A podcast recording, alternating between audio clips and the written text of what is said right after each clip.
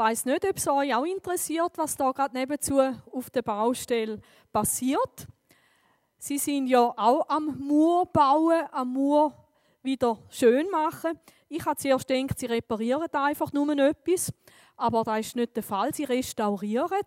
Sie tun eigentlich in den Originalzustand zurückversetzen. Sanierung Eckturm Umfassungsmauer wird etwas ganz Spannendes. Ich habe mich dann gefragt, für was braucht es all diese Steine? Da ein Blick ins Innere. Und das ist vorher nicht sichtbar gewesen, dass es da zwei Torbögen gibt.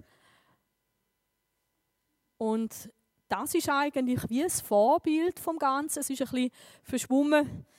Entweder brauche ich ein neues Handy oder eine andere Kamera. Ähm, dort, wo ihr auf der linken Seite seht, dort hat es eigentlich noch ein Türmchen drauf gehabt. Ich habe mich gefragt, ob darum da unser Gottesdienst an der Turmgasse ist. Ob das auf das Türmchen hingewiesen hat, wo dort am Ecke zu war beim Schloss.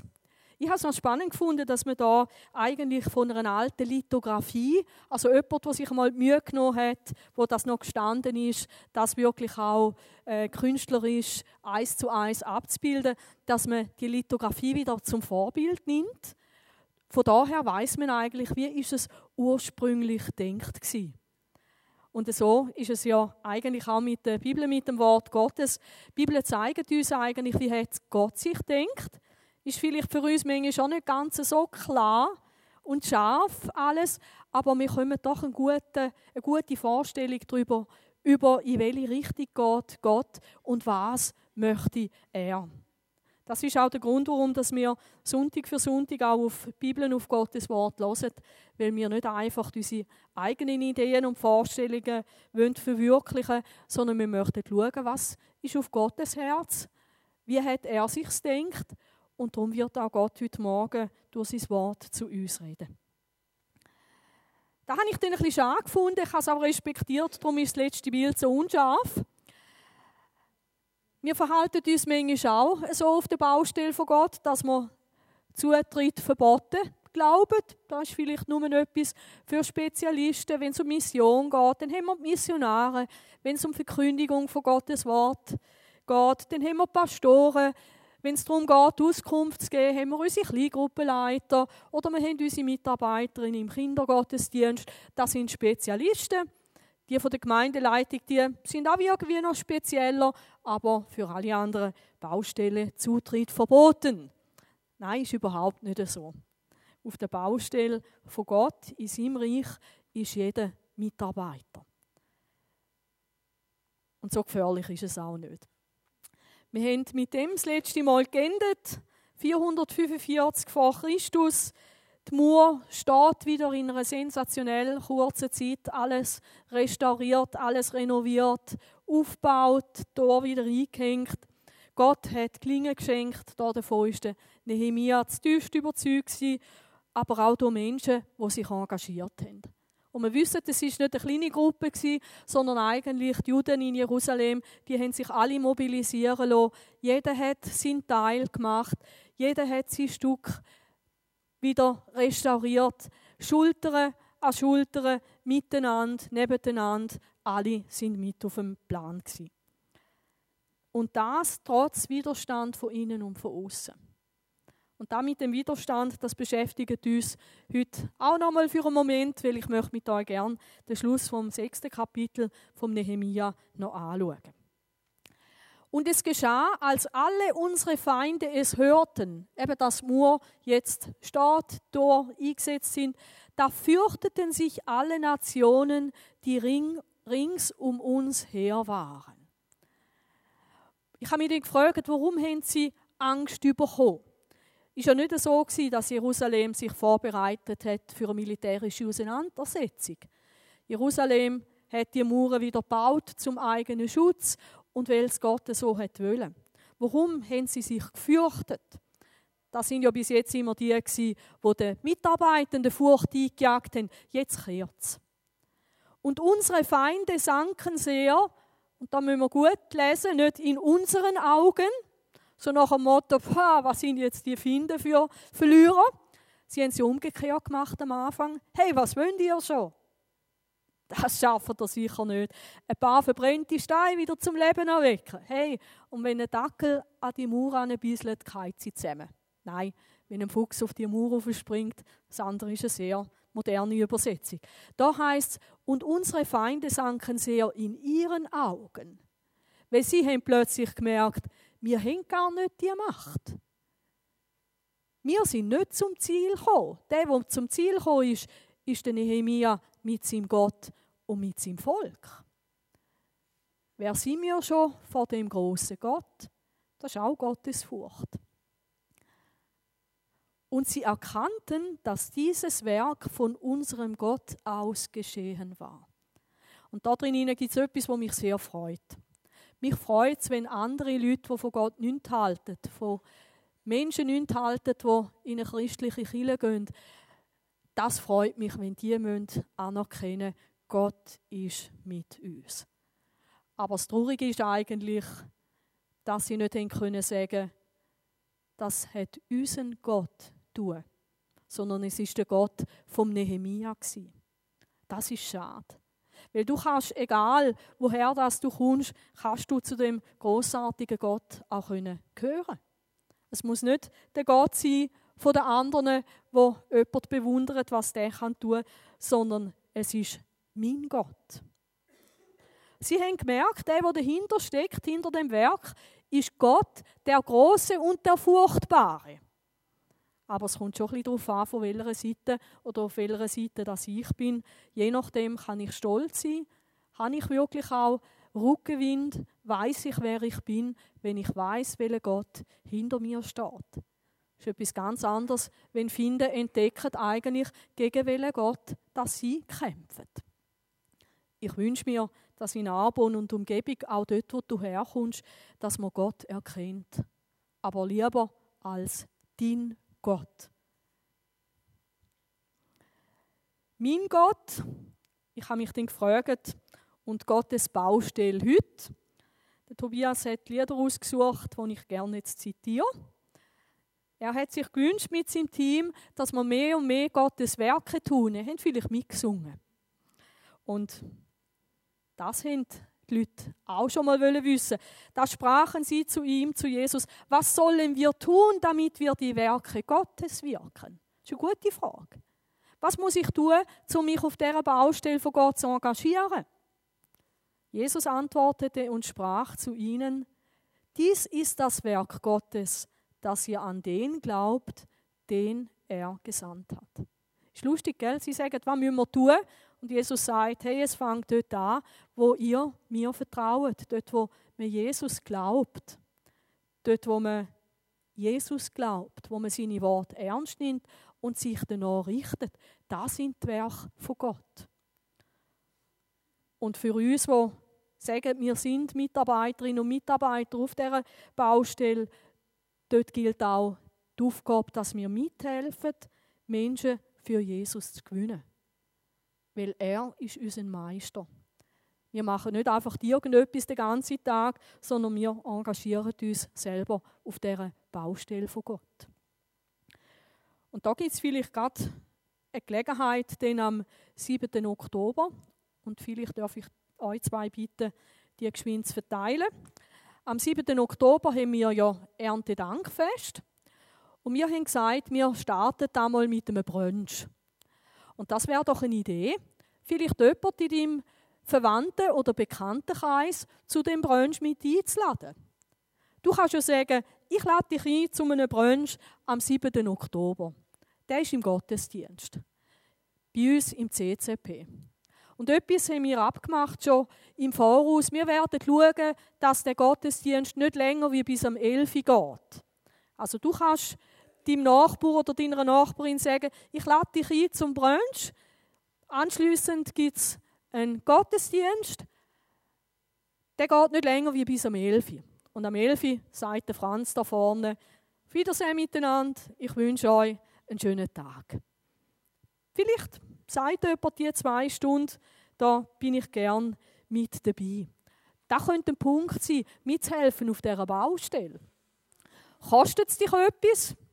Ja, vielleicht schon. Vielleicht ein bisschen Mut, jemanden zu fragen. Vielleicht nachher auch ein bisschen Frust, wenn die Person oder die Personen sagen Nein. Aber dann denk an die Geschichte von Martin. Wenn dich denn das zu fest beißt, weil du enttäuscht bist, dann lass die Enttäuschung einfach los und komm ganz fröhlich und glücklich am nächsten Sonntag beim Brunch-Gottesdienst wieder hier an und mach doch kein schlechtes Gewissen, weil deine Leute Nein gesagt haben. Wir können auch nicht irgendwie Strichli machen. Wer hat jemand mitgebracht und wer nicht? Aber ich denke, es wäre eine Gelegenheit, jemanden einzuladen zu einer schönen, guten Sache. Und warum machen wir es nicht einfach? Sie können uns höchstens sagen, ich habe keine Zeit oder ich habe keine Freude, ich habe keine Lust. Aber beten wir auch in dieser Zeit dafür, dass Menschen sich auch einladen lassen. Und dann können wir uns freuen über jeden Einzelnen, der auftaucht. Den habe ich vielleicht nicht eingeladen, aber ich freue mich darüber, dass er die Einladung von jemand anderem angenommen hat. Also das ist Sinn Gottes Werk, dass Menschen Jesus vertrauen, eine persönliche Beziehung zu ihm kommen. Und dann gibt es noch eine andere Sache, die mich total aufgestellt hat. In der Apostelgeschichte im dritten Kapitel heißt es im Vers 21, Zunächst allerdings ist Jesus, wie Gott es geplant hat, in den Himmel zurückgekehrt.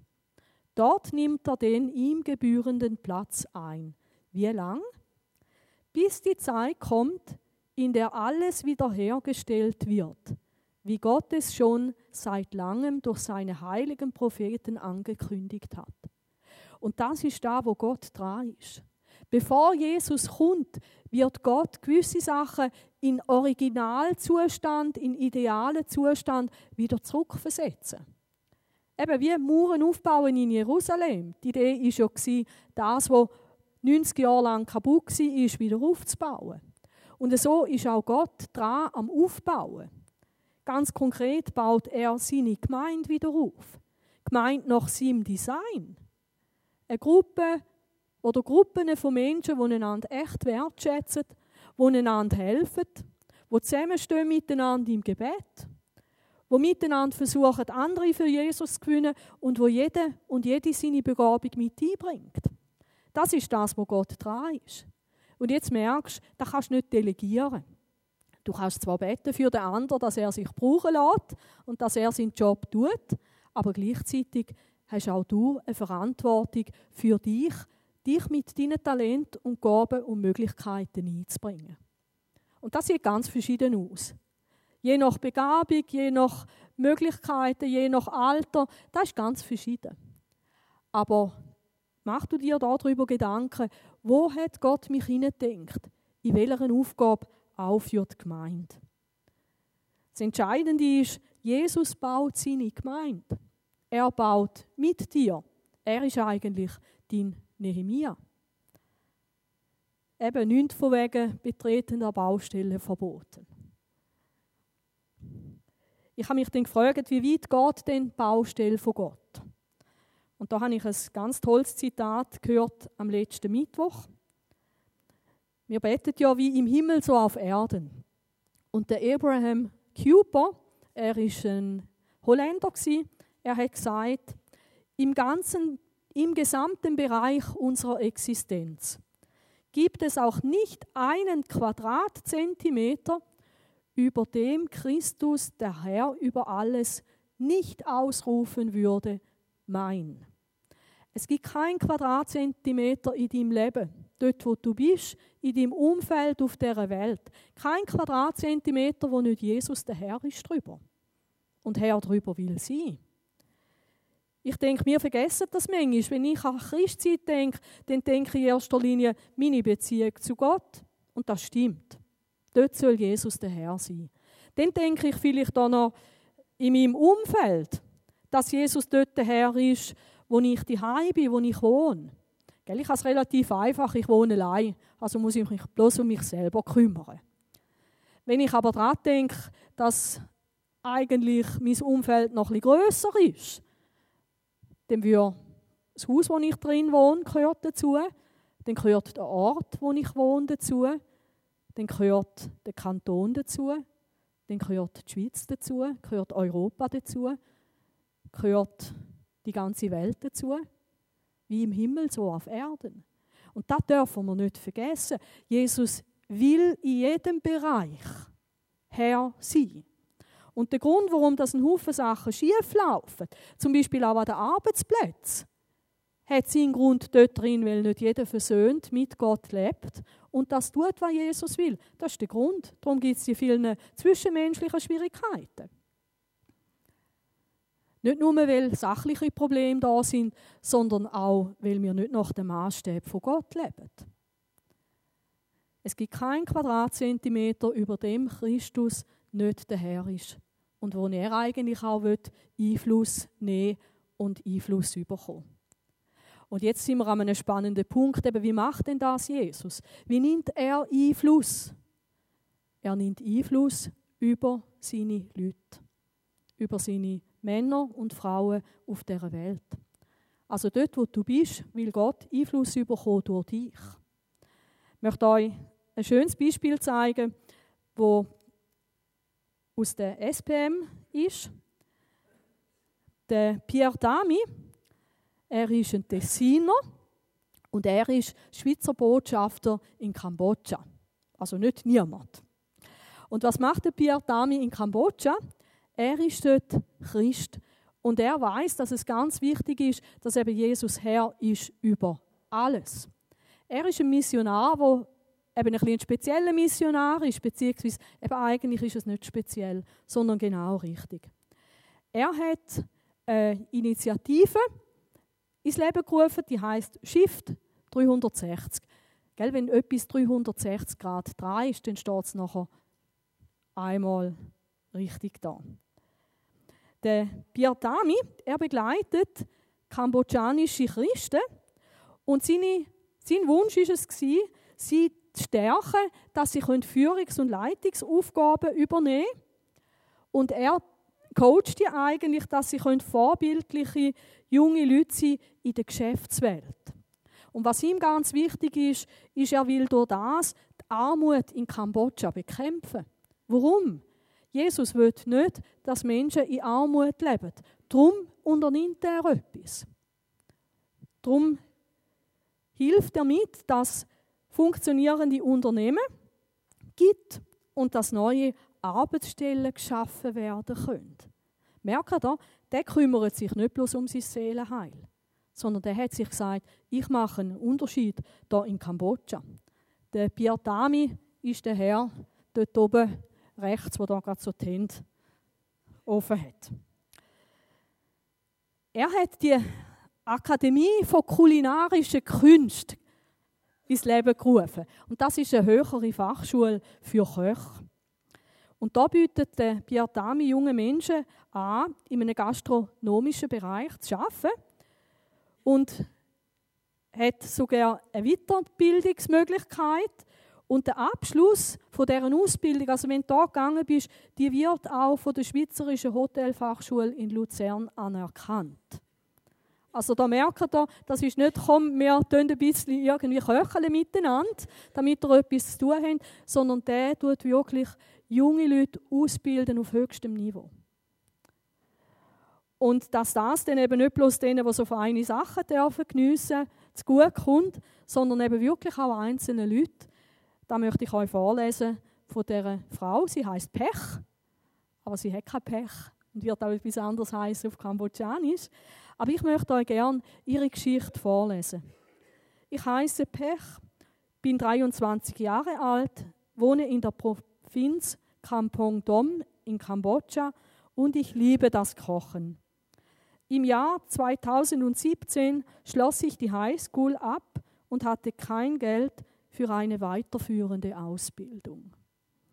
Und da könnte die Geschichte jetzt vorbei sein in einem Land, wo Armut herrscht, wo Eltern eben dann vielleicht auch eine Ausbildung für ihren Kind nicht zahlen können. Die Pastoren meiner Gemeinde rieten mir, mich für ein Stipendium an der Akademie zu bewerben. Übrigens, das Stipendium, die Stiftung, die hätte Piatami ins Leben gerufen. Nicht, weil er ein reicher Mann ist, sondern wo seine Tochter ganz einen tragischen Tod erlitten hat, hat er sich gesagt, weil ich meine Tochter nicht mehr weiter unterstützen kann, unterstütze ich aber jetzt andere junge Menschen. Gell, der hat auch losgelassen. Und ist wieder frei gewesen, anders zu machen. Weil er hätte auch Gott können anklagen und hätte können sagen, jetzt diene ich dir da in einem fremden Land und jetzt passiert mir das, also kannst du mir einen Füdel blasen. Aber das hat er nicht gemacht. Er hat können loslassen, hat Gott seinen ganzen Schmerz gebracht, hat Trost und Heilung erfahren und das hat ihm Möglichkeit gegeben, aufzustehen mit seiner Frau und jetzt wieder gut zu tun für andere.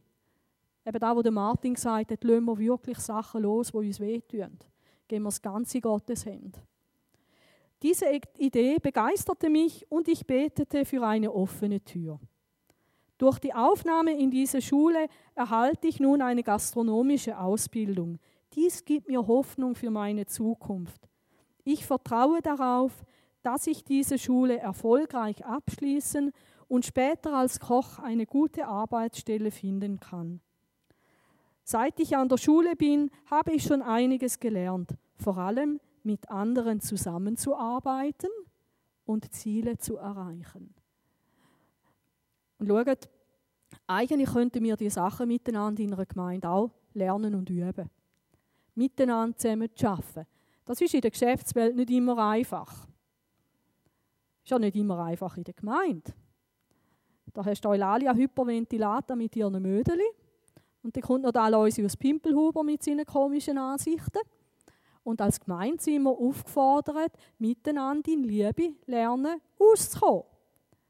Und wenn wir es da trainieren und da lernen, beziehungsweise wenn ein Pierre Tami dann eben sagt, und das lernen wir in unserer Ausbildung, das lernen wir im Schaffen miteinander und ganz bewusst nach christlichen Grundsätzen, dann haben wir eine riesige Chance. Eben alles, was wir hier in der Gemeinde lernen können, kann man auch brauchen, eigentlich in der Arbeitswelt. Um einen Unterschied machen in der Welt. Und da ist Christus Herr über der Akademie von den kulinarischen Künsten. Hey, Jesus ist Chef über den Chefköch. Das gefällt mir. Außerdem kann ich schon neue Gerichte entwickeln. Mir gefallen die Disziplin, der Unterricht durch hochqualifizierte Lehrer und die Arbeit mit den Küchengeräten. Nach meinem ersten Semester absolvierte ich im Rosewood Hotel ein Praktikum. Ich genoss es, Sushi herzustellen und freute mich, mit dem gesamten Küchenpersonal zu arbeiten. Wenn ich meine Familie oder meine Gemeinde besuche, koche ich für sie die neuen Gerichte, die ich gelernt habe. Wird nicht, nicht jemand von euch für ein Jahr auf Kambodscha? Austauschstudent, Tobias, wäre doch etwas? Hey, was wir dann nachher würden essen, einmal so an einem Erntedank, Sushi und so weiter. He? Sie sind über meine Entwicklung glücklich und glauben, dass ich mit meinen Kochfähigkeiten und meinem Glauben und Vertrauen auf Jesus eine gute Zukunft haben werde. Nach dem Abschluss der Ausbildung möchte ich Chefkoch werden in einem Fünf-Sterne-Hotel, Erfahrung sammeln, und dort arbeiten. Und stellt euch vor, eine Chefköchin mit christlichen Grundsätzen. Eine Chefköchin mit einem Herz wie Jesus. Eine Chefköchin, die weiß, dass es wichtig ist, gute Sachen toll zu machen, die aber auch weiß, wie wichtig das es ist, Mitarbeiterinnen und Mitarbeiter gut zu führen. Und es ist gut möglich, dass wenn sie an diesen Punkt kommt, dass sie Menschen für Jesus gewinnen kann als Chefköchin. Eben auch über diesen Quadratzentimeter von dieser Frau ist Jesus der Herr. Ich bin entschlossen, meine Arbeit gut zu machen, damit ich die Möglichkeit bekomme, mit den erworbenen Fertigkeiten überall auf der Welt zu arbeiten. Das gehört auch zum Christsein dazu. Wir müssen nicht perfektionistisch sein, aber unser Bestes geben. Und eben, sie wird da vieles lernen, auch korrekt sein. Du kannst nicht einfach das Kilo Salz mehr mit reinwerfen, wenn es wichtig ist, eine Messerspitze reinzugehen. Und da lernt sie alles dort.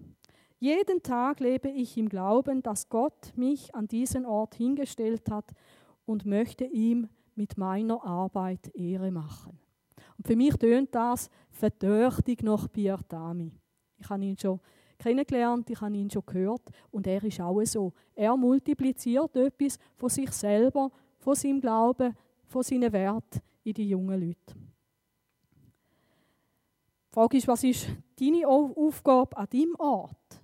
Und ich glaube, ganz wichtig eben auch, Jesus über allem zu sehen. Im gesamten Bereich unserer Existenz gibt es nicht einen Quadratzentimeter, über dem Christus der Herr über alles nicht ausrufen würde, mein. Also, bete. Bete für die anderen, für die Mitarbeiter, für den Chef, für deinen Lehrer, deine Professoren, für deine Kinder, für deine Nachbarn, für die Arbeitskollegen, für Vereinskollegen und aktiv zu werden zum Guten für die anderen. Es klingendes Miteinander, Hilf, so viel an dir liegt. Und eben, loslassen und Gott lassen. Als Vorbild vom Nehemia denken und dranbleiben am Werk von Gott. Auch wenn es Widerstand gibt.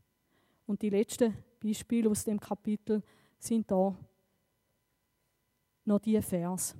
In denselben Tagen ließen auch einige der Edlen von Juda viele Briefe an Tobia abgehen und solche von Tobia kamen an sie. Ihr wisst, wer der Tobia ist, wenn ihr die letzten paar Mal da sind. Es stellt dann fast Haar auf, weil das ist der Find war. Und jetzt ist es interessant. Leute von Juda, eigene Leute, die haben da einen regen Briefkontakt gehabt. Eben nicht so eine E-Mail-Flut, wie ihr es auf dem Bild seht, Sie haben da Boten hin und her geschickt. Aber ich habe mich gefragt, warum unterhalten die so eine enge Beziehung zu den Finden von der Sache von Gott? Warum? Mal schauen, weil vielleicht merkt ihr dann, dass ihr so etwas Ähnliches in eurem Leben auch kennt oder vielleicht sogar habt. Denn es gab viele in Juda, die sich ihm mit einem Eid verbunden hatten. Gell? Ein Eid hat dort mal wirklich noch bedeutet, ich bleibe bei dem, was ich dir gesagt habe. Jesus hat mal gesagt, man soll nicht schwören, genau aus dem Grund. Weil ein Eid, der hat man dort mal gehalten, ist nicht ein leeres Versprechen gewesen. Und die haben da etwas gemacht, die haben sich mit dem Tobia, mit dem Eid verbunden. Denn er war ein Schwiegersohn Shechanias, des Sohnes Arachs. Gell? Von ihm haben wir gehört und auch vom anderen, dass sie mitgeholfen haben beim Murbau. Und das ist eigentlich etwas Komisches. Warum verschwögert man sich mit den Finden? Wahrscheinlich haben schon die beiden sich dafür verliebt, verlobt und dann sind sie verheiratet gewesen. Ich glaube, es geht nicht einmal ums Heiraten jetzt heute Morgen, sondern der Punkt ist der, warum machen wir manchmal gemeinsame Sachen mit den Menschen, die mit Gott nichts zu tun haben? Und da geht es nicht darum, dass wir nicht friedlich miteinander zusammenleben wollen, sondern gemeinsame Sachen zu machen. Und sein Sohn Johannan hatte die Tochter Meschulams des Sohnes Berechias zur Frau genommen. Wenn jemand heiratet, dann reden wir immer in der Ehevorbereitung auch darüber, dass du nicht bloß den Partner heiratest oder Partnerin, sondern dass dort noch eine ganze Verwandtschaft dranhängt. Und ich frage einmal die jungen oder weniger jungen Leute, frage ich einmal, könnt ihr mit dem auch leben?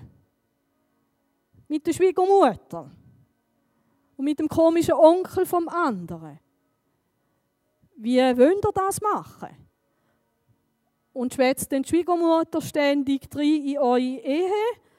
Oder sind ihr einfach ein Bärli für euch, wo auch selbstständig Entscheidungen trifft? Eben die, die von euch verheiratet sind oder sind, die wissen, so verwandtschaftliche Beziehungen, die können ganz schön kompliziert und schwierig aussehen. Und der Punkt ist der, man hat sich darum am Tobia verpflichtet gefühlt. Passen wir auf, wem gegenüber wir uns verpflichtet fühlen, wenn es Menschen sind, die mit Gott nichts am Hut haben und nichts am Hut haben wollen.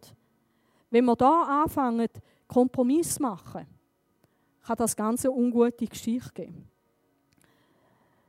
Der Paulus erwarnt uns da auch davor, er sagt, geht nicht unter fremdartigem Joch mit Ungläubigen. Gell, das heisst nicht, dass ich in meinem Studium nicht neben jemandem darf sitzen wo Jesus nicht kennt. Geht nicht um das. geht auch nicht darum, dass ich keine Projektarbeit mache mit jemandem, der nicht an Christus glaubt. Es geht nicht um das. Aber es geht darum, wenn ich anfange, mich in Sachen hineinziehen lasse, wo ich dann plötzlich eigentlich gegen die Sache von Jesus irgendwie Sachen muss mitmachen. Es geht um die Bindungen, wo wir wirklich auch in Sachen hineingeraten. Weil ein fremdartiges Joch, dann bist du plötzlich wie eine von diesen beiden tollen Kühe da, dann bist du plötzlich ganz eng mit jemandem zusammen. Und da kannst du nicht mehr selber entscheiden, mache ich oder mache ich nicht. Und da musst du dir vielleicht von Gott auch Weisheit schenken lassen, wenn es so eine Person in deinem Leben gibt, wo du machst, was sie eigentlich will, obwohl es gegen das ist, was Gott möchte. Lass dir von Gott das zeigen, wenn es so Leute gibt, weil das hindert die ganze Geschichte. Eben spannend war ja, dass die anderen Männer, die haben ja mitgeschafft am Murbau, so halbe. Und die Edlen, die haben gar nicht mitgemacht beim Murbau, weil sie gewusst haben, das gefällt dem Tobia nicht. Gell? Und jetzt ist es vielleicht ganz schwierig, wenn du vielleicht verheiratet bist mit jemandem, der Jesus nicht kennt. Dann kennst du die Geschichte. Das ist gar nicht immer so einfach, dann zu sagen, und ich gehe in Gottesdienst. Du musst jetzt schon wieder gehen. Also Hut ab vor diesen Leuten, vor diesen Frauen, es sind meistens Frauen, die ihren Glauben leben, obwohl es ganz schwierig ist. Und die Bibel sagt uns nicht, in dem Moment lass dich einfach scheiden. Sondern dort geht es darum, wenn der andere bei dir bleiben will, dann bleiben sie zusammen. Aber das sind ganz schwierige Sachen. Aber wenn du nicht mit einem Tobia verheiratet bist, dann pass auf, dass du dich nicht in Sachen hineinziehen lässt. Weil es verrückt ist, du wirst immer Kompromisse eingehen. Und Gott möchte eigentlich, dass wir ganz für ihn leben. Denn welche Verbindung haben Gerechtigkeit und Gesetzlosigkeit? Oder welche Gemeinschaft Licht mit Finsternis? Gell? Wir sollen Licht sein. Aber da kannst du nicht sein, wenn du mit der Finsternis einen Kompromiss machst. Das funktioniert nicht. Ich weiß nicht, ob es jemand von euch da betrifft, aber wenn Gott dich an dem Punkt anspricht, überprüf das gut. Weil es hat dann eben Auswirkungen gehabt, oder? Auch sprachen sie vor mir von seinen guten Taten. Die Leute sind gekommen und haben gesagt, du, Nehemia, der Tobia, der ist gar nicht so ein schlimmer Finger. Hey, der meint es doch auch gut. Und wenn er dich davor warnt, weiter aufzubauen, weil sonst der persische König könnte das Problem bekommen, lass doch auf ihn. Hör doch auf. Gang dich mit ihm beraten. Nimm deinen Find ernst. Hör mal auf. Also, wenn die Mauern schon jetzt seit 90 Jahren kaputt sind, wer meinst denn du, Nehemiah, dass du jetzt das müsstest tun? Bist du dir wirklich sicher, dass Gott das will? Und er meint es wirklich nur gut. Hey, und, und hat, das hat er gemacht und das hat er gemacht und das hat er gemacht. Gibt doch keinen Grund, gegen den Tobias zu sein. Das sind ganz, ganz, ganz gefährlich. Das ist ganz ein gefährliches Pflaster. Und der Punkt ist wirklich der, wenn jemand versucht zu vermitteln, dass ich am Find nachher die Hand gebe und mich mit ihm verbünde für seine Sache, dann gehen wir einen Schritt zu weit. Gell, wir sind ja in den Gesprächen mit den verschiedenen Kirchen von Arbon. Wo sehen wir eine Zusammenarbeit? Wir werden keine Zusammenarbeit haben mit irgendjemandem, wenn wir Kompromisse eingehen in Bezug auf unseren Glauben. Dort werden wir sagen, das war's. Was wir können, ist, wir können miteinander Sachen machen, die im Sinn von Jesus sind. Aber wir sagen zu gar nichts Jahr, wo nicht Gott Ja sagt. Gar nichts. Da haben wir unser Profil. Und gell, der Nehemiah hat immer so gehandelt. Er hat gewusst, ich bin auch Gottes Sache dran, ich weiß, was Gott mir aufgetragen hat und dort bleibe ich. Und für irgendwelche Gespräche und Diskussionen im Tal, oh no, oh no, nein, keine Zeit. Für irgendwelche Konferenzen zum Beraten, was jetzt da am Find wichtig ist, keine Zeit, ich habe ein großes Werk zu tun. X-mal, nein, nein, nein, nein, nein. Viermal. Und dann ist ja der böse Brief vom Tobias, wenn ihr euch erinnert. Aber das ist wichtig. Passen wir auf, wenn da einer versucht, uns zu irgendetwas zu bewegen, wo wir einen faulen Kompromiss eingehen. Das heisst nicht, dass wir auch mal einen Kompromiss eingehen können, wenn es um eine Sache geht, wo es nicht darauf ankommt. Aber wir machen nicht bei etwas mit, was nicht okay ist. Ich werde nie an einem gemeinsamen, an einem gemeinsamen Gebet mit allen Religionen teilnehmen. Werde ich nie machen. Aber ich werde können mit Leuten von anderen Religionen reden und ich werde ihnen sagen, warum ich das nicht mache, weil Jesus mein Herr ist und nicht einfach noch Buddha und Guru und weiß ich nicht was alles. Weil ich bin Christ. Mein Herr ist Jesus. Und darum gehe ich nicht an so eine Veranstaltung. Aber miteinander an einem Tisch sitzen und miteinander diskutieren, das kann ich. Weil dort will ich Licht sein und Salz. Aber ich mache nicht in diesen Geschichten mit. Und eben da ist noch eine heikle Geschichte, oder? Aber die haben doch auch so viel Gutes und so weiter und man könnte doch. Nein, ich bin in dem drin, wo Gott will, wo Jesus der Herr ist. Und dann ist auch spannend, was sie gemacht haben. Oder auf der einen Seite versucht vermitteln, verbinden und hinterbrachten ihm meine Worte. Darum ist der Tobias immer auch so informiert gewesen. Und das ist auch so etwas Mühsames.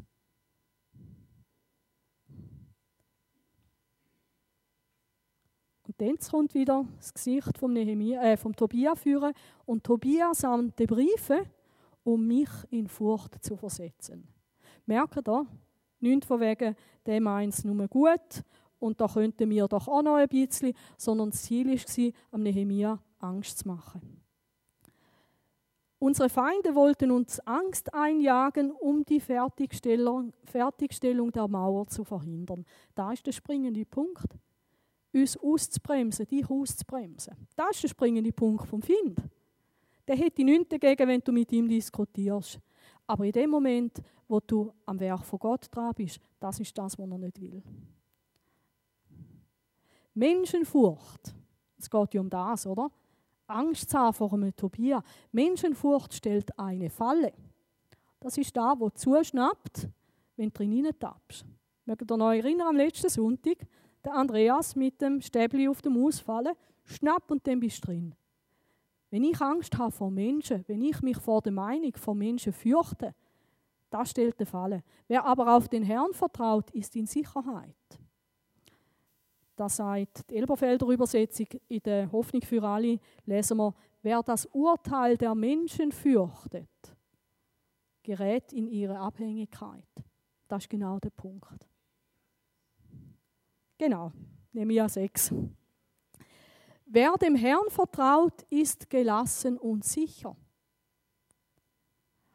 Und das, und das ist es. Wir müssen uns positionieren, wir müssen, uns entscheiden. Hätte Nehemiah wegen dem Schwierigkeiten gehabt? Ja. Hätte er keine gehabt, wenn er mit dem Tobias verhandelt hätte? Ja, kannst vergessen. Das ist der Find von der Sache von Gott. Mit dem Find von der Sache von Gott nützt jedes Diskutieren nichts. Wir sind am Ende dieser Predigtreihe über den Nehemia, aber wir sind noch nicht am Ziel. Wir können nicht sagen, alles ist schon so, wie es Gott gefällt, wie er es will. Aber ich möchte zum Schluss dieser Predigtreihe uns Zeit geben für ein paar persönliche Fragen. Und wenn Gott dich das fragt heute Morgen, was sagst du Gott? Wo bist du am Werk von Gott zurzeit engagiert? Wo im Gebet? Gell? Der Nehemia hat vier Monate hat er gebetet und in knapp zwei Monaten haben sie die Mauer aufgestellt. Ich habe mich dann gefragt, für was bete ich schon seit vier Monaten? Ja, wenn der liebe Gott nicht gerade sofort reagiert, dann habe ich ein Problem mit ihm, bin enttäuscht und höre auf. Vielleicht ist es da, wo Gott dich fragt, wo bist du im Gebet für eine Sache? Und wo im praktischen Handeln, unter der guten Hand von Gott, wo mit dir ist. Wo bist du dran? Ganz praktisch. Stelle ich aber auch die Frage, was will mich ausbremsen? Was haltet mich davon ab? Es ist gut zu wissen, wo Probleme sind. Und die letzte Frage, die Gott dir heute Morgen stellt, welche Entscheidungen musst du treffen? Vielleicht erinnert ihr euch an Nehemia, der gesagt hat, ich habe keine Zeit. und zurück ist zu seiner Arbeit. Manchmal hat er auch einfach betet und hat gesagt, Gott, kümmere du dich um den Tobias und die anderen Kollegen. Aber er ist zurückgegangen an die Arbeit. Ich möchte gerne, dass wir wirklich uns für einen Moment mit diesen Fragen auseinandersetzen. Geben Gott persönlich im Stillen eine Antwort und wir lassen dazu einen Moment Musik laufen und ich schließe den ab mit Gebet.